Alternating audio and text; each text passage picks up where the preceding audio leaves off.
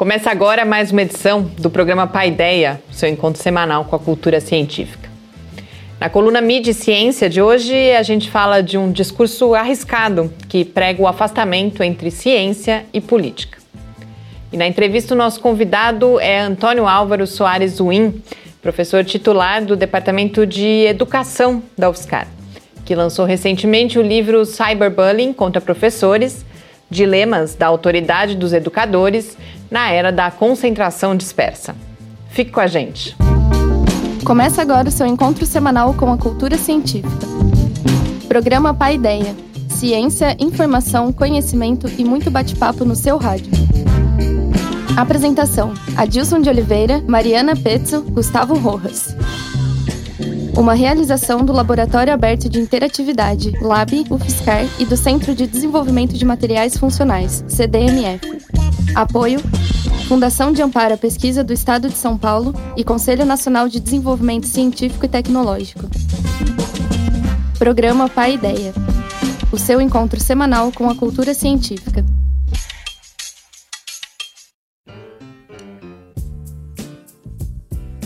Muito boa noite, estamos de volta aqui no Paideia, nosso encontro semanal com a cultura científica, uma realização do Laboratório Aberto de Interatividade da UFSCar, o LAB, e do Centro de Desenvolvimento de Materiais Funcionais, CDMF. Paideia vai ao ar todas as terças-feiras, às 6 horas da tarde, nas redes sociais e no site do Lab e também na Rádio UFSCar. Esse é o penúltimo programa do ano e para a gente começar, vamos conferir o que observar no céu da semana. Céu da semana. Esta é a última semana do ano em que poderemos observar os planetas Mercúrio e Saturno ao entardecer. Eles estão visíveis lado a lado, no comecinho da noite, no horizonte oeste, na constelação de Sagitário, até as nove da noite. Marte aparece no horizonte leste a partir das quatro da manhã na constelação de Virgem. Abaixo dele está Júpiter, que aparece a leste na constelação de Libra a partir das 5 da manhã. No programa passado, conhecemos os primeiros mapas da Lua feitos a partir de observações com o telescópio. Os mapas de Thomas Harriot, Galileu Galilei, Michel van Langren e Johannes Hevelius mostraram ao mundo centenas de crateras inalcançáveis ao olho humano.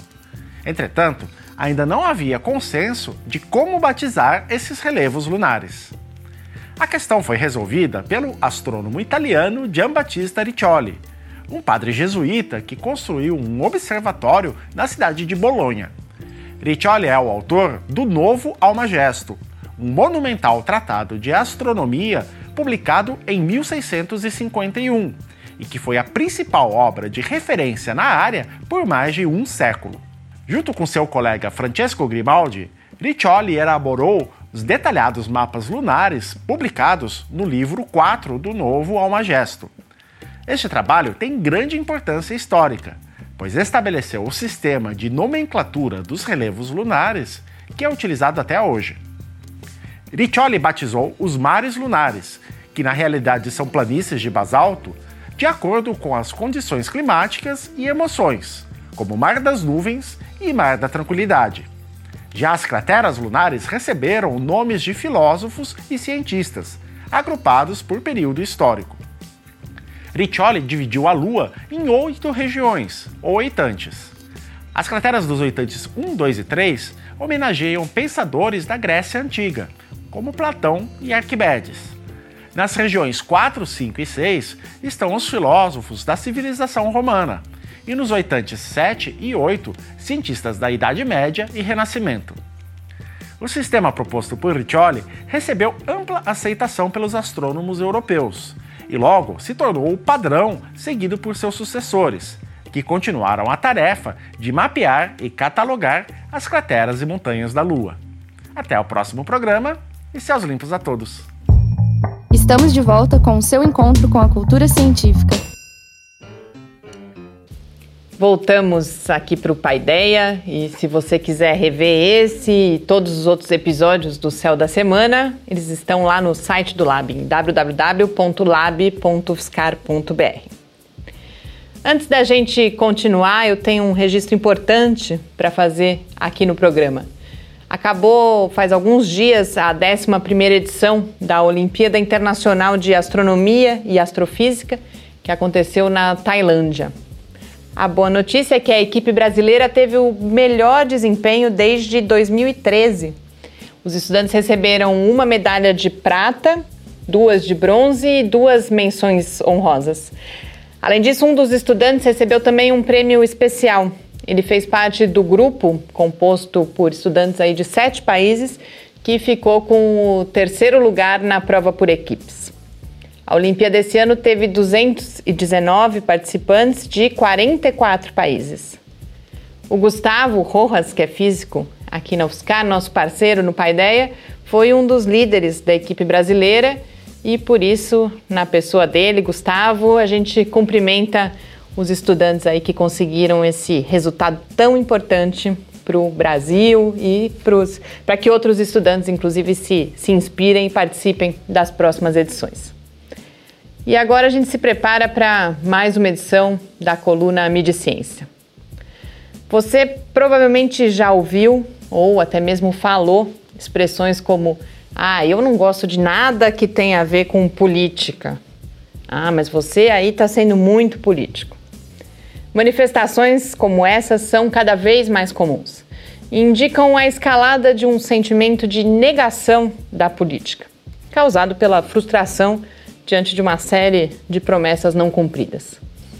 Nessa edição de Mediciência, eu falo dos perigos dessa ideia de que é possível uma vida sem política e especialmente das relações entre ciência e política. Mídia e ciência. Resumo semanal comentado das principais notícias sobre ciência e tecnologia do Brasil e do mundo. Em uma das primeiras edições de Mídia e Ciência, no começo desse ano, eu já alertava para o perigo do discurso que prega o afastamento da ciência da arena política. A negação da política não é exclusividade da comunidade científica. Essa negação que, em grande medida, tem determinado o resultado do jogo político no Brasil e no mundo. Alguns exemplos são a eleição de Donald Trump nos Estados Unidos e de João Dória na cidade de São Paulo.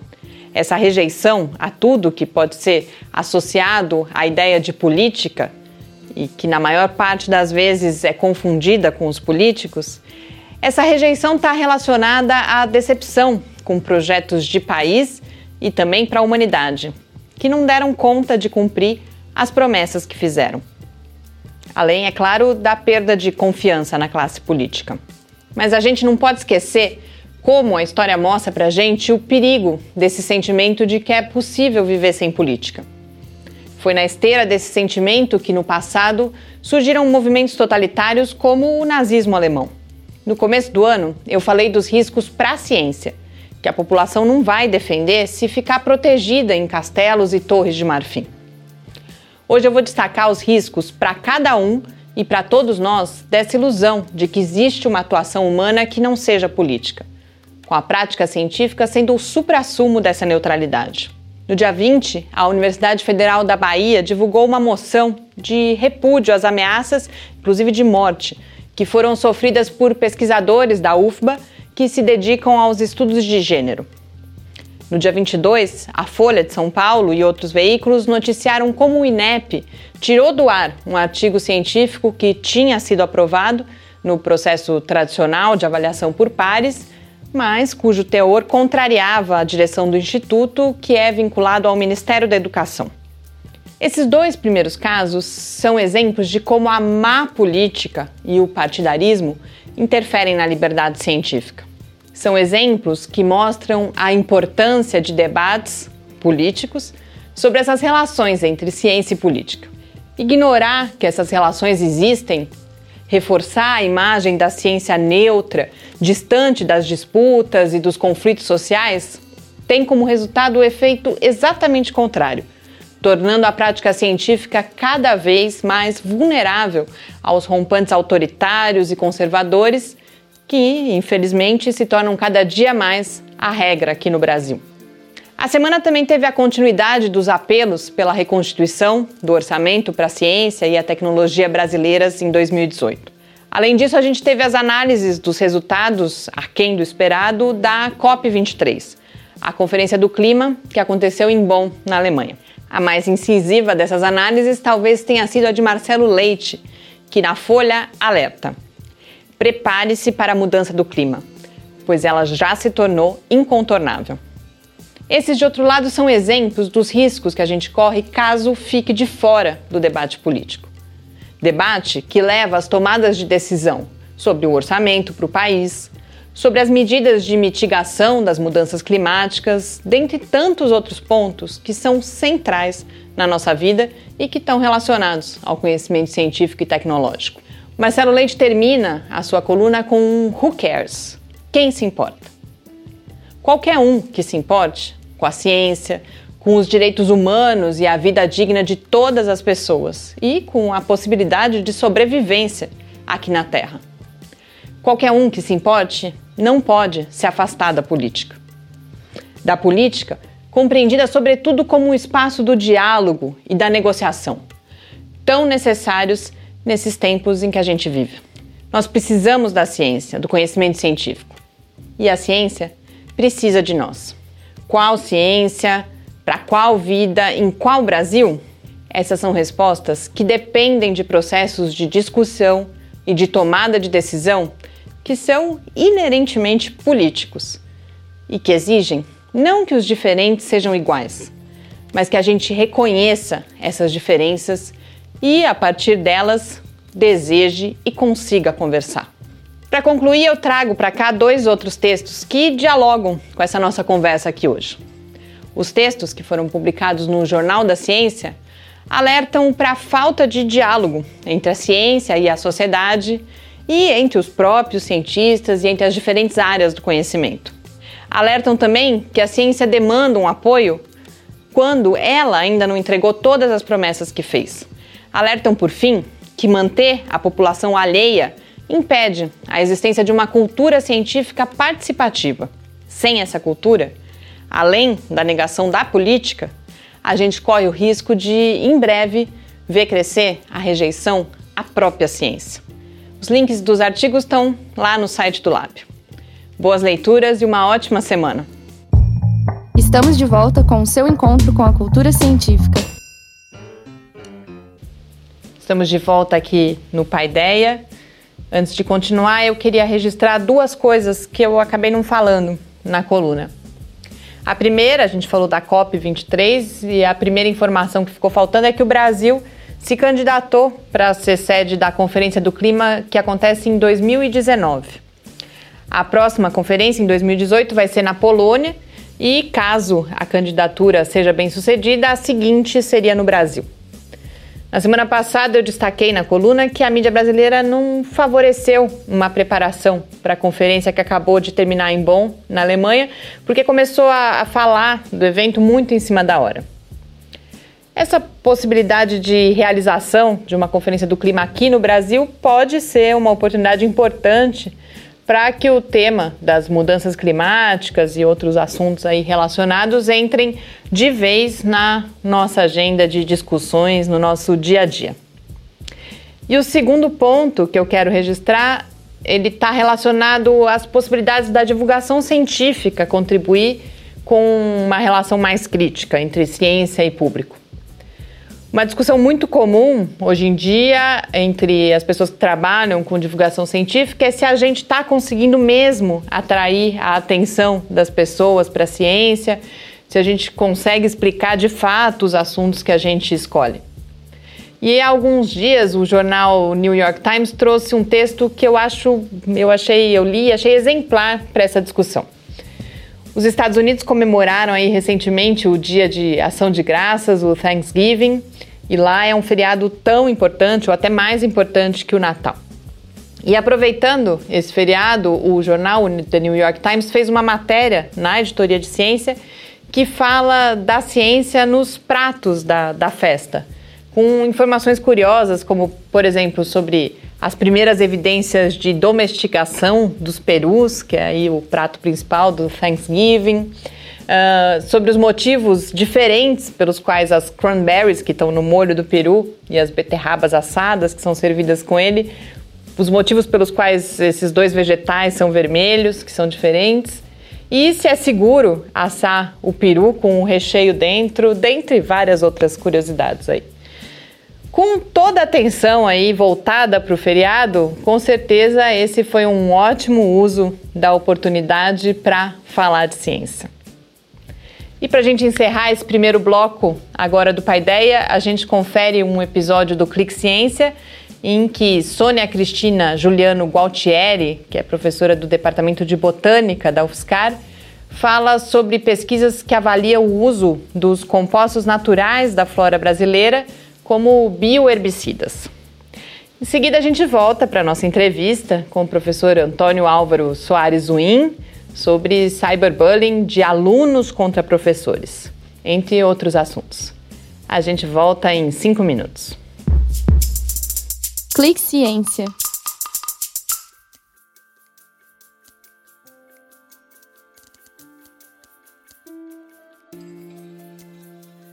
Ano de 2006, eu coordenei um projeto internacional entre Brasil e Espanha.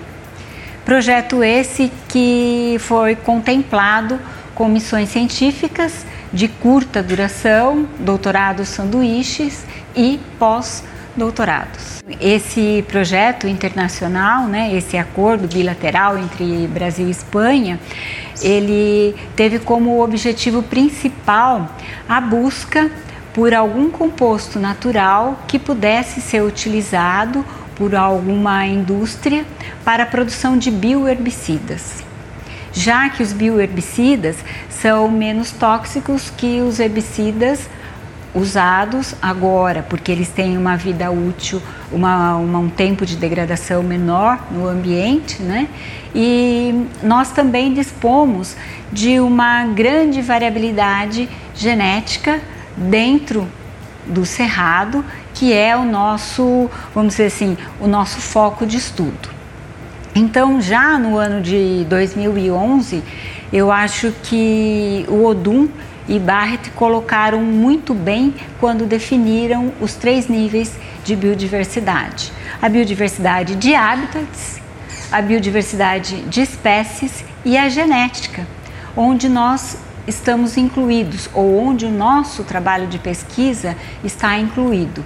Porque nós buscamos produtos do metabolismo secundário dessas plantas que são nativas de cerrado e como eu disse a vocês, ele se iniciou com esse convênio internacional que buscavam produtos do metabolismo secundário que tinham atividade herbicida ou uma atividade fitotóxica.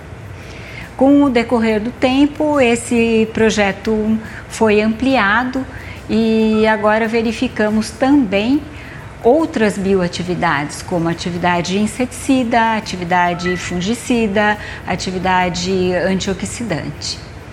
Até o momento, nós não conseguimos a patente de nenhuma dessas substâncias. Por quê?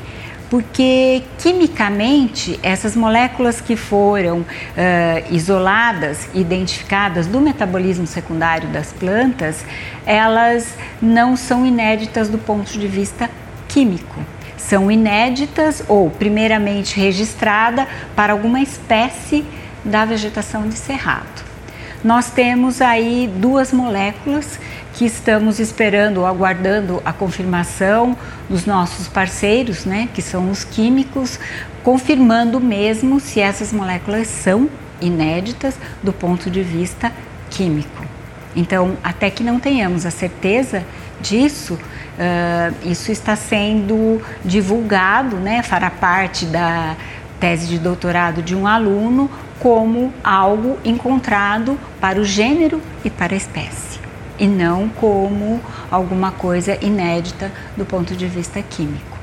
Então, essas parcerias que foram estabelecidas com o Departamento de Química da USP, com o Departamento de Química aqui da UFSCar e com o grupo de alelopatia da Universidade de Cádiz, de Espanha, são aqueles que nos dão subsídios para o prosseguimento desses estudos, porque a maioria dos alunos que entram aqui no laboratório são biólogos, agrônomos, engenheiros florestais e nós temos uma formação voltada para a área biológica e nos falta uma formação química mais aprofundada. Então aí é onde entram os nossos parceiros. E também não temos equipamentos que nos permitam purificar adequadamente, isolar e identificar essas moléculas químicas. Precisamos de uma cromatografia líquida de alta eficiência, precisamos de técnicas espectrométricas como uma ressonância magnética nuclear. Então, tudo isso é feito em cooperação com os nossos grupos da, da Química. Estamos de volta com o seu encontro com a cultura científica. Entrevista. Estamos de volta aqui no Paideia, já com a presença no estúdio do professor Antônio Álvaro Soares Zuin, que é professor titular do Departamento de Educação da UFSCar. Antônio, é um grande prazer recebê-lo aqui hoje. A gente aguardava isso já há um tempo, a gente ter essa oportunidade aqui de conversar sobre o livro e sobre a, a, toda a sua trajetória de pesquisa. Ah, Mariana, eu que agradeço, né? É um prazer imenso estar aqui com vocês, né? Dialogando sobre essa temática, né? Que a gente vai falar daqui a pouquinho. E aproveitar para dar os parabéns para o programa também, né? O nome não poderia ter sido melhor escolhido, né? É, Parabéns. está fazendo 10 anos, é, é. completando 10 anos. Essa é a nossa penúltima entrevista. Que beleza. E eu queria que a gente começasse falando, você trabalha num campo bastante bem delimitado, um uhum. olhar muito específico, que é o da teoria crítica. Então, eu queria que, na medida do possível, você brevemente apresentasse esse campo para o nosso público, tanto a sua origem histórica, mas também como ele te ajuda hoje a olhar para os diferentes fenômenos na área da educação para os quais você olha. Ah, olha, de fato, é, a minha referência principal, né, do ponto de vista epistemológicos, epistemológicos são é, os pensadores né, da chamada teoria crítica da sociedade, ou, ou também conhecida como Escola de Frankfurt. Embora eu prefira o termo teoria crítica porque escola poderia dar a impressão de se tratar de um, um tipo assim, de grupos de, de pensadores que tem uma, uma espécie de, de fio condutor do seu pensamento, né, de uma maneira retilínea, né, até progredir e chegar a um determinado nível. Né. Então, não seria bem uma escola. Né. Acho que acredito que são pensadores é, que foram importantíssimos no século passado e continuam sendo até hoje, no sentido assim, é, principalmente de de destacar quais seriam as transformações decorrentes do desenvolvimento do modo de produção capitalista no processo formativo, né, que é o que eu mais me interesso, mas também eles têm várias outras uh, vias de análise, digamos assim, né, para várias outras áreas de conhecimento. Né. Então, além da, da, questão da formação, e portanto mais diretamente ligada à educação, é, há uma série de, de contribuições do, desses teóricos uh, para as áreas de filosofia, comunicação, é, psicanálise, etc, etc. Então, uma, e dentre esses teóricos, os principais que eu, que eu me fundamento são o Theodor Adorno, né, Max Horkheimer, o Benjamin, Walter Benjamin, e o Herbert Marcuse, que são autores clássicos né, da teoria crítica é, e que, é, principalmente com a ascensão do nazismo né, no, século passado, no século passado, eles procuraram entender a, de uma forma assim bastante aprofundada quais seriam os fatores objetivos e subjetivos que fizeram com que a barbárie nazista se instalasse, né? dentre outras preocupações, evidentemente, né? mas é, nesse sentido eles produziram né, textos é, decisivos para a gente compreender é, de que maneira comportamentos autoritários, um pensamento padronizado, de que forma as pessoas como que etiquetam, né? outras, né, num processo de rotulação, né? e, e portanto, é, como que, que esses tipos de comportamentos se, se reproduzem na sociedade capitalista contemporânea. E, e a meu ver, é, a atualidade desses autores é muito disso também, né? porque infelizmente a gente está observando o recrudescimento assim de um caldo cultural autoritário que vem se manifestado assim em várias ocasiões em várias em várias áreas também, né? inclusive no nosso país. Não só no, nos outros países, enfim, do exterior, mas inclusive no Brasil. Né? Então, é, é, mais do que nunca, é, é, preciso pensar como que conceitos que eles desenvolveram como indústria cultural, semi-formação, dessublimação repressiva, enfim, entre vários outros, né, poderiam ser revitalizados numa sociedade em que é, cada vez mais se afirma o que os autores hoje chamam de revolução microeletrônica. Então, o potencial desses autores é muito grande nesse sentido. É, acho que, de certa maneira, eu gostaria de enfatizar essa, essa questão, né, tentando fazer uma relação entre o que eles fizeram no século passado e como que eles poderiam, seus, os conceitos que eles produziram poderiam ser revitalizados na sociedade atual. Né? Tem uma coisa que me parece é, bastante impressionante, que é justamente essa questão que você coloca da, da, possibilidade de atualização desses conceitos. É claro que a gente tem autores uh, contemporâneos da teoria crítica, mas a gente, quando você falava de indústria cultural, por exemplo, eles escrevem no momento em que a televisão praticamente inexiste. Sim. Hoje a gente fala tanto uh, de redes sociais e de toda a transformação que elas estão provocando para o bem e para o mal. Né? Então, toda essa questão, por exemplo, do autoritarismo e da violência. Como que é essa, justamente essa potência, como que você vê essa potência de um trabalho que foi feito nos primórdios da indústria cultural ainda poder responder ou nos ajudar a responder tantas questões nesse mundo que a gente vive, que a gente está tentando entender ainda, me parece, ah. inclusive o impacto, por exemplo, da, das redes sociais. Né? Ah, sem sombra de dúvida, né? Por, só para dar um exemplo dessa revitalização, né? Né, tentando responder sua questão, é, acho assim, o, a grande, quando a gente fala em indústria cultural, que foi um termo que o Adorno e o Horkheimer engendraram, né, no livro Dialética do Esclarecimento, publicado em meados do, da década de 40, dentro do século passado, você tem toda a razão, porque a menina dos olhos da indústria cultural naquele período era o cinema. A televisão estava começando a se, se difundir, enfim, né, principalmente nos Estados Unidos. E e nesse sentido, eles tiveram uma, uma sacada genial, do meu ponto de vista, porque eles observaram que a indústria cultural, na análise do filme, por exemplo, e a gente, se a gente fosse pensar, pudéssemos pensar num, num, blockbuster, nos avós do block, dos blockbusters atuais, né? É, é, por exemplo, um filme de faroeste, né? é, eles observaram que é, o filme, como qualquer outra mercadoria, é, é intrinsecamente padronizada e massificada né? desde, os seus, desde, desde o processo da sua concepção. Mas ele é apresentado para o consumo como se realizasse, pudesse realizar desejos particularizados, desejos individuais. Então você pode dizer o seguinte: eu não gosto de filme de faroeste, eu gosto de filme de ficção científica. Aí o Adorno e o Horkheimer na dialética dos esclarecimentos diziam o seguinte: bom, utilizando o raciocínio deles, né, para fazer essa comparação. Se a gente for observar muito de perto, eles não têm muitas diferenças. Porque o enredo é basicamente, o seguinte: é uma mocinha que vai ser identificada como tal, vai, vai ser raptada, por exemplo, pelos, pelos vilões, e no final, depois dos mocinhos terem comido o pão que o diabo amassou, ela vai ser libertada, etc. Né? Só que ao invés de, de balas, você tem raio laser, né? enfim, né? Você tem esses detalhes que são apresentados como se fossem a essência da coisa, quando Mas na verdade são detalhes. são detalhes. E aí você diz assim, então, é, é, para o meu gosto, para minha particularidade, né, é, é, é, um determinado gênero é mais interessante. É claro que o cinema não pode ser reduzido a, a isso, né, evidente. Né? A gente tem um cinema muito mais complexo do que só o blockbuster em si, né? Mas essa sacada que eles tiveram das, das, das mercadorias serem apresentadas como realizadoras de, dos, de todos os desejos individuais e particularizados, quando na verdade são incrivelmente massificadas, né? essa foi a grande sacada do ponto de vista da crítica de uma ideologia. Né? Então, a, o conceito de indústria cultural tem essa, esse pulo do gato, digamos assim. Né? Por isso que, que ele é muito efetivo se a gente compara, por exemplo, com o conceito de cultura de massa. Né? Que o, cultura de massa é, é de acordo com Adorno, né, poderia ser equivocadamente interpretado como uma cultura que viria originariamente da própria da própria massa, ou portanto uma cultura popular, né?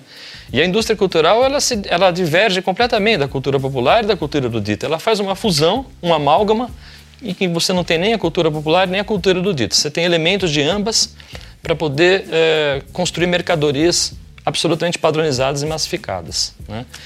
Então, essa, essa ideia da personalização estava lá. Né? Hoje em dia, a gente tem uma tecnologia que permite fazer com que nós tenhamos uma ilusão quase que completa em relação à personalização. Uhum. Vou... Ou seja, só se intensificou, né? É, vou dar um exemplo. Um dia eu abri o Google e tinha umas velhinhas lá nas letrinhas. Era o dia do meu aniversário. Por um momento eu pensei assim, puxa, tá vendo só como eu sou de fato especial, importante, né? especial. O Google está me localizando no dia do meu aniversário e me homenageia desse, nessa forma, né? Aí comecei a perguntar, mas já aconteceu isso com você? Né? O outro falou, sim, eu ah, também, né? Então, quer dizer, é, é um tipo de personalização incrivelmente potencializada por uma lógica algorítmica é, que, que tem que é propriedade né, de, de empresas poderosíssimas, no caso do Google, por exemplo, né, que faz com que as pessoas é, cada vez mais é, possam é, ter é, essa, essa sensação de que de fato aquilo é feito especificamente para ela, como se fosse algo exclusivamente da, da vontade dela. Né? Quando na verdade a gente tem uma espécie de personalização absolutamente massificada, né? uma personalização massificada, incrivelmente potencializada por uma tecnologia algorítmica que não existia na época dos frankfurtianos. Mas o conceito de personalização e da crítica à personalização já estava lá. E aí, mais recentemente, Tony, você tem se dedicado a um fenômeno específico, acabou inclusive de, de lançar o livro, ah, que é o, o cyber, é, para o nosso público poder ver, que é o Cyberbullying contra professores. O livro é Cyberbullying contra professores, dilemas da autoridade dos educadores na era da concentração dispersa. Então, queria que a gente falasse um pouco sobre ele agora, a começar pela história do livro. Você começa a olhar para esse fenômeno, hoje em dia a gente está aí com o Facebook, já começa a ver, inclusive, que ah, o Facebook talvez comece até a ser substituído pelo WhatsApp, mas você começa quando a gente estava ainda no Orkut. É. Então, qual que é a história um pouco da, de toda a pesquisa que resultou agora no, no livro? Pois é, é, é, uma história assim... Na verdade, eu, eu, eu enquanto é, objeto de pesquisa, a, a presença de práticas de violência entre professores e alunos sempre me fascinou. Eu tentei investigar de que forma isso acontecia, é, historicamente, né? E eu percebi que, inclusive no trabalho que eu publiquei sobre os trotes, no, no início dos anos 2000, é, eu notei que, eu e minha equipe, né, enfim, nós notamos é, que determinados trotes tinham características específicas em função da forma como os professores é, praticavam agressões, principalmente simbólicas, em relação aos veteranos, que por sua vez vingavam, se vingavam dessas agressões nos calouros. Então tinha uma gente, isso foi uma coisa, um dado empírico muito interessante, porque é, foi possível relacionar o trote com essa, é, com essa presença, digamos assim, das agressões dos professores. Né? E, e, é interessante porque, com o passar do tempo, é, eu percebi que, após toda, toda a reação que houve né, em relação à, à proibição do trote, ao combate ao trote, enfim, somente o trote que mutilava, que assassinava, etc., né? É, que as, é, os alunos começaram a realizar os trotes nas repúblicas, mas ao invés de ficar no ambiente da república, eles postavam nas redes sociais essas, essas imagens. E aí eu comecei a pensar, bom, em relação ao professor, como que o aluno está observando, qual é a imagem que, que os alunos têm dos professores nas redes sociais? Foi essa pergunta que eu me fiz. E eu percebi que no Orkut, na época, então isso foi mais ou menos 2007, né, é, que havia assim centenas de comunidades de usuários do Orkut sobre os professores, sobre os mais variados aspectos. E a maior parte deles é, agressiva, né? crítica, mas crítica no sentido é, não no sentido positivo, produtivo, produtivo né? da palavra, né? Mas, mas crítico no sentido de, de agredir, de, agredir e destroçar né? As, a, a, os professores e principalmente o que a gente poderia identificar como uma imagem de, do, do, professor, né? independentemente das características particulares de cada um. E isso, isso eu trabalhei num livro. Isso falando especificamente uhum. de algum nível de ensino, em, em, todos, também na educação superior, por exemplo, ou mais na educação, na educação é, é, principalmente no ensino médio e, e, ensino superior. Mas, mas comparando os dois, principalmente ensino médio. Principalmente ensino médio, isso já no Orkut. Aí depois, com o passar do tempo, é, na medida em que, que houve uma... Eu, eu, eu identifico assim uma espécie de revolução eletrônica, microeletrônica dentro da revolução microeletrônica, que foi a, a disseminação dos iPhones. Isso, isso de fato eh, foi um, um, ponto decisivo, porque por isso que eu falo que é uma revolução dentro de, da revolução, né? Porque uh, com os iPhones 2007 e a, a tecnologia 2G e, e, a tela touch é, e a capacidade, por exemplo, de armazenamento, né? De 4 a 8 gigabytes, por exemplo, você todos aqueles PCs físicos, né, que a gente tinha em casa, foram transmutados numa coisa desse tamanho, assim, absolutamente imóvel, né? Você pode levar para qualquer lugar, pode utilizar em qualquer instante. Né? E aí a gente tem uma transformação decisiva mesmo, em todos os sentidos. E, e aí eu comecei a perceber que, que, os, que os professores estavam se transformando em alvos dos alunos. Principalmente é, em situações de sala de aula que os alunos gravavam imagens humilhantes de professores e as postavam no YouTube, principalmente, é, sobretudo no YouTube, no, também no Facebook. Né? Mas daí eu, eu foquei minha análise no YouTube porque aí sim você tem uma situação de centenas de vídeos, não só no Brasil, mas também no exterior. Né? Então, a, a, seguindo esse raciocínio, eu, eu procurei é, digitar algumas palavras-chave para ter acesso a esses vídeos. Aí eu coloquei professor e aparelho celular, ou, ou, ou só celular, se quisesse. E aí eu tive acesso, para minha surpresa, a, a, a, essa quantidade de vídeos. Né? né? Enfim, e, e aí a partir daquele momento, isso, isso aconteceu em 2013, né? Eu, eu, eu, me preparei para tentar entender melhor o fenômeno, porque infelizmente a gente tem pouquíssima bibliografia dessa aqui no Brasil. E, é, e, e, e, quando eu fiz esse estágio na Inglaterra, de pós-doutorado, em 2014, eu tive acesso a uma grande bibliografia, uma bibliografia imensa sobre cyberbullying, né, para entender o que era o cyberbullying, e, e, e, especificamente sobre o cyberbullying contra professores. Aí, contra os professores, uh, existe pouco material, inclusive no exterior, mas existe.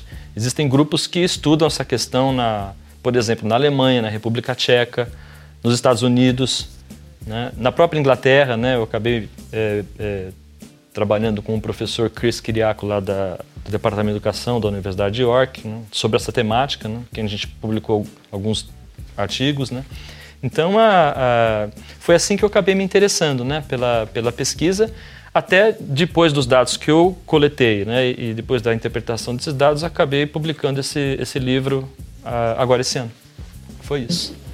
E aí, uh, você no livro tem toda uma parte teórica, mas você tem alguns casos empíricos, não só de vídeos brasileiros, e você caracteriza, portanto, nesses vídeos uh, o cyberbullying. Queria que você contasse um pouco sobre esses casos e o que caracteriza, então, uhum. o cyberbullying de uh, alunos contra professores. Tá. Então, é, é, é, primeiro, assim, acho que é muito interessante a gente demarcar a diferença de bullying e cyberbullying, porque o bullying ele, ele marca, eh, a característica do bullying é marcar um determinado indivíduo, né, a, a, ponto desse indivíduo se transformar em alvos constantes de humilhações ou de agressões físicas.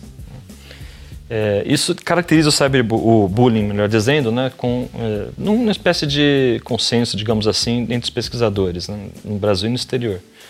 É, no caso do cyberbullying, existe também essa situação de alguém ser marcado para se tornar alvo constante né, de humilhações. Inclusive tem, tem produções de textos que relacionam esse tipo de cyberbullying com práticas de suicídio. Tem, já tem uma produção nesse sentido também. Né? casos que aconteceram nos Estados Unidos e na Inglaterra, principalmente. Então, uma... Mas, no, mas o cyberbullying, basta postar uma vez a imagem que ela vai ficar. Já se repete. Né? Ela vai se repetir, mesmo que a pessoa adquira no direito, o direito de retirá-la na justiça. Né? E essa característica do cyberbullying, essa continuidade, essa permanência, né? Que é uma permanência uh, como se fosse um presente que se perpetua eternamente. Então, uma, uh, marcada essa diferença, aí assim, uh, existem vários tipos de cyberbullying contra professores, pelo que eu pude observar. Mas eu queria destacar um principalmente, que é uma espécie de humilhação em relação ao professor, muito peculiar e que diz respeito com a nossa dificuldade de, de focar a atenção é, na, na, na, leitura e no entendimento de determinados textos, gerando o que eu chamei de concentração dispersa. Né? Porque, assim, sabe, Mariana, né, não só no Brasil, mas, tam mas também no exterior, se você digitar a palavra cell phone e teacher, por exemplo, você vai encontrar vários vídeos semelhantes àquele que eu vou dizer agora no Brasil, né? É assim, é, é, é, um, é um professor que se desespera com a, a, presença do celular em sala de aula, retira violentamente da mão do aluno o celular e o esmaga no chão, com toda a força. E, e depois essa imagem é gravada né, e postada nas redes, principalmente no YouTube, com vários comentários depreciativos em relação ao professor. Então, a, esse é um cyberbullying muito interessante de ser analisado, porque historicamente o professor sempre foi identificado como o profissional responsável pela manutenção da concentração num determinado uh, conteúdo que estava sendo aprendido. Né? E, e, portanto, é, eles se esforçavam no sentido de fazer com que esse foco de atenção e, portanto, essa concentração permanecesse. É, usou várias estratégias para isso. Pode ser a sedução pedagógica, às vezes até com violência, violência física e verbal também. Né? Foram várias estratégias. É, agora, o que a gente observa historicamente hoje né, é que os alunos parecem ter a sensação de que com os seus celulares eles não mais precisam do professor, porque eles podem acessar qualquer informação a qualquer momento. Então é como se eles dissessem assim: vocês não têm mais o poder, para os professores, né, de exigir que a gente se concentre. Nós vamos decidir quando nós vamos fazer isso. E mais, a gente vai poder se vingar de muitas das dores que nós tivemos que internalizar dentro desse contexto da concentração dispersa, na figura que historicamente foi responsável pela exigência da concentração nas aulas, o professor. Uhum. Então é, é uma reação também violenta por parte dos alunos de uma reação violenta dos professores. Como se eles estivessem violentando os alunos também à medida que exigem essa concentração, que é algo tão difícil de oferecer hoje em dia. Né? Exatamente. Né? Uhum. E aí, desesperadamente, esses professores dizem assim, quando eles esmagam os celulares, né? Vocês têm que prestar atenção em mim, não uhum, nessas máquinas, uhum. entendeu? Então eu vou me livrar delas. Eu né? vou me livrar delas de uma forma ou de outra. Uhum. É muito interessante, porque isso não acontece só no Brasil. Eu vi vários vídeos de outros países também, uhum. com essa mesma dinâmica. Uhum. Né? E aí, Tony, a gente tem então, de um lado, esse conceito da concentração dispersa e de outro, inclusive é o início do seu livro, uhum. essas uh, alterações e, de certa forma, uh, se mina essa autoridade pedagógica do professor. Uhum. Diante desse quadro, o que você tem a dizer para os professores? Uhum. O que fazer? Uh, o professor, por exemplo, como a gente vê alguns discursos, se torna obsoleto diante dessas novas uhum. fontes de informação? Uhum. Ou há um papel que você vê que ele pode vir a exercer e que pode transformar, inclusive, essa situação? Bom, eu, eu penso o seguinte: é, essa é uma pergunta que eu me faço diariamente. Né? Que tipo de estratégia a gente poderia ter, inclusive do ponto de vista didático, em relação à presença dessas tecnologias? Então, a. É, eu penso assim, em dois momentos. Num, num, num plano macro, é, precisaria haver um debate é, amplo sobre essa relação entre tecnologias digitais e a utilização dessas tecnologias nas salas de aula. E isso em todos os níveis, principalmente no ensino médio e universitário, eu acho. Porque a gente tem que pensar também em formas de contratos pedagógicos, vamos dizer assim, para essa situação com os adolescentes e para outra situação com os alunos da universidade, por exemplo. Né? Só para dar um exemplo, enfim. É, porque, assim, do ponto de vista da utilização dessas tecnologias e do próprio celular, é, eu tive a oportunidade de ler vários textos também de pesquisas que estão sendo feitas né, em outros países.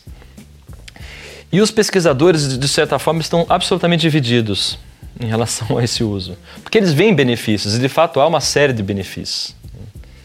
Então, por exemplo, uma imagem que eu poderia utilizar numa aula para discutir a barbárie da guerra, como um quadro do Picasso, do Guernica, eu não precisaria esperar uma semana a mais para ter para trazer para eles, alunos ou elas, né, essa imagem. Né? Não precisaria. Poderia pegar um celular e projetar essa imagem juntos, né? imediatamente. Uhum. Né? Então, a quantidade de insights que isso poderia gerar seria excelente, né? Enfim, né? Grande possibilidade, né? Esses são os aspectos positivos. Agora, dos negativos, tem um consenso da dispersão da concentração. Né? Da, dessa possibilidade de dispersão de concentração. Então, a, a, é, eu acho que é uma questão que precisa ser muito refletida e muito pensada, principalmente em relação aos, como eu falei, né, aos diferentes níveis de aprendizado, né, as fases, enfim. É, porque porque, é, eu, no geral, isso, isso, no plano macro, né? no, no plano micro, é, eu acho que o professor precisaria repensar a sua identidade, né? inclusive para ressignificar a sua própria autoridade. Acho que isso é, seria uma coisa muito importante, né? porque, porque eu, eu penso assim: é, se, os alunos estão utilizando esses celulares nas aulas e, e portanto, eles saem da, da, da aula e vão para as redes sociais para quaisquer assuntos, e o professor permanece, então um, um, elo pedagógico se rompe. Né? Se o professor sai por meio das redes sociais e os alunos permanecem na aula, o elo também se rompe. Um parênteses, né? Inclusive, eu, eu sei de situações em que alguns alunos me relataram que tem professores que é, quando, quando dá a ocasião de seminários, né, os alunos apresentam seminários na universidade. E ele reproduz esse comportamento. Exatamente, eles vão para o fundo da sala, da sala e ficam no, no Facebook deles uhum. e resolvendo questões privadas. E não prestam atenção nos alunos. Né? Uhum. Então, quer dizer, quantos professores saem também e os alunos ficam? Quebra ela. A gente também tem um problema. Se eles saírem juntos, ou se eles ficarem juntos, então aí você tem a possibilidade de, uma, de um potencial pedagógico por meio dessas tecnologias. Aliás, um imenso potencial pedagógico. Uhum.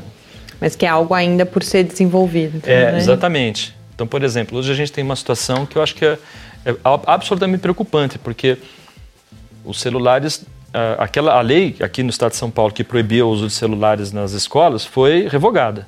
Né? Recentemente revogada, faz alguns dias isso.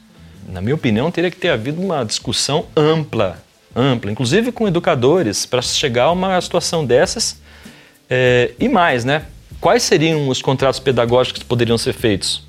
por meio da revogação dessa lei. Porque senão, sem o suporte, você pode só acirrar cada vez mais essa situação de conflito e de violência. Acerrar as práticas de violência, acerrar a, a, a insatisfação e o desespero do professor.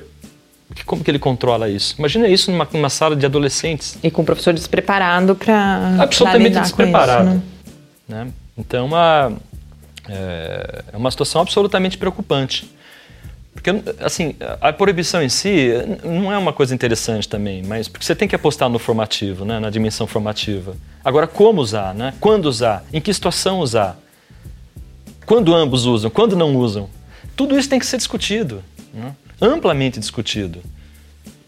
Nosso tempo está chegando ao final e eu queria, você fala da, da dimensão formativa e eu queria aproveitar isso para te fazer uma última questão, que é justamente quando a gente sai da sala de aula, porque uhum. a gente está falando desse fenômeno especificamente na sala de aula, mas a gente também vê e tem lido muito e tem muita gente estudando tudo que, justamente, como a gente falava no começo, essas redes sociais estão causando Sim. nas pessoas. Então, você tem desde. Hoje em dia se fala muito, por exemplo, particularmente aqui no Brasil, essa questão da polarização. Uhum. Uh, um outro assunto que eu tenho acompanhado é um pouco assim, a morte ou é, uma desvalorização do conhecimento especializado justamente porque as pessoas têm acesso ao conhecimento, é, às vezes tem assim, a impressão, ah, eu não preciso estudar porque eu tenho acesso a esse conhecimento. Então, como que você, de um lado, vê esse cenário todo, esse impacto que tudo isso está causando e justamente essa dimensão formativa? As pessoas precisam ser, inclusive, preparadas para estar nesse mundo que está tão impactado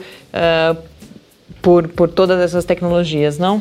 Ah, sem sombra de dúvida. E acho uma questão muito importante, né? Porque ela, ela desafia todos nós a todo momento, né? todo momento. Então, a, acho assim, é, muitas vezes é, discursos autoritários são absolutamente potencializados por meio das redes. Né?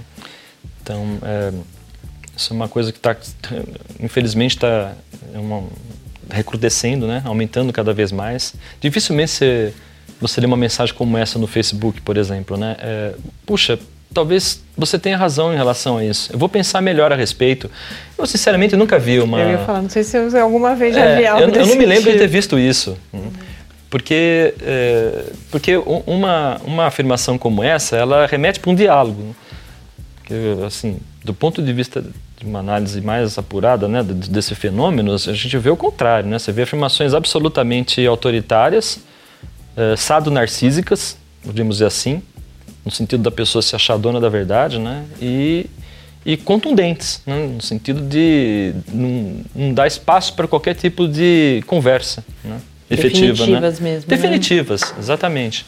Então, a, a, isso é absolutamente preocupante. Agora, as próprias redes podem ser usadas também para outra, outra direção. Né? Então, mas é, você vê como que as redes sociais foram importantes para os alunos que ocuparam as escolas, né, reivindicarem melhores condições de ensino, né, enfim, né, como que eles divulgaram isso, né, recentemente, né, só para dar um exemplo. Então, acho que é, é imprescindível com que elas sejam usadas também para essa direção, né. E do ponto de vista assim do, da produção do conhecimento, que, que né, falando da questão da formação, eu acho que mais do que nunca a figura do professor é importante, sabe? Mas o professor tem que fazer, tem que realizar sua autocrítica, porque aquela ordem intelectual hierárquica e afetiva que existia antes da revolução microeletrônica, que começou na década de 80 mais ou menos, enfim, né, do século passado, essa ordem está se esfacelando, essa ordem hierárquica, em que em que o professor é, se apresentava, digamos assim, como um modelo né, a ser seguido, enfim, e, e gradativamente o aluno tinha acesso às informações. Né? Então, é, hoje a gente vive num contexto completamente diferente. E o professor precisa é, se sentir estimulado a ressignificar sua própria identidade também, né, nesse sentido. E perceber que ele pode aprender muito com os alunos também, e muito, cada vez mais.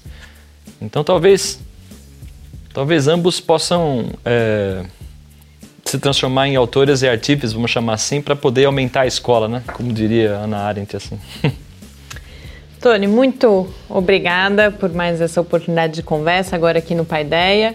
Uh, parabéns pelo livro. Eu acho que uh, em uma outra ocasião você me falava que, inclusive, é uma leitura interessante para os próprios professores, para que possam compreender isso e, e caminhar aí nessa, nessa autocrítica, em ressignificar, inclusive, a sua prática. Muito obrigada, foi um, um, prazer. Ah, Mariana, eu que agradeço novamente, né? Poxa, foi muito legal, adorei, assim, as, dessa conversa, né? As questões também. É, e parabenizar você e toda a produção pelo programa, né? Tomara que a Paideia permaneça muito tempo, né?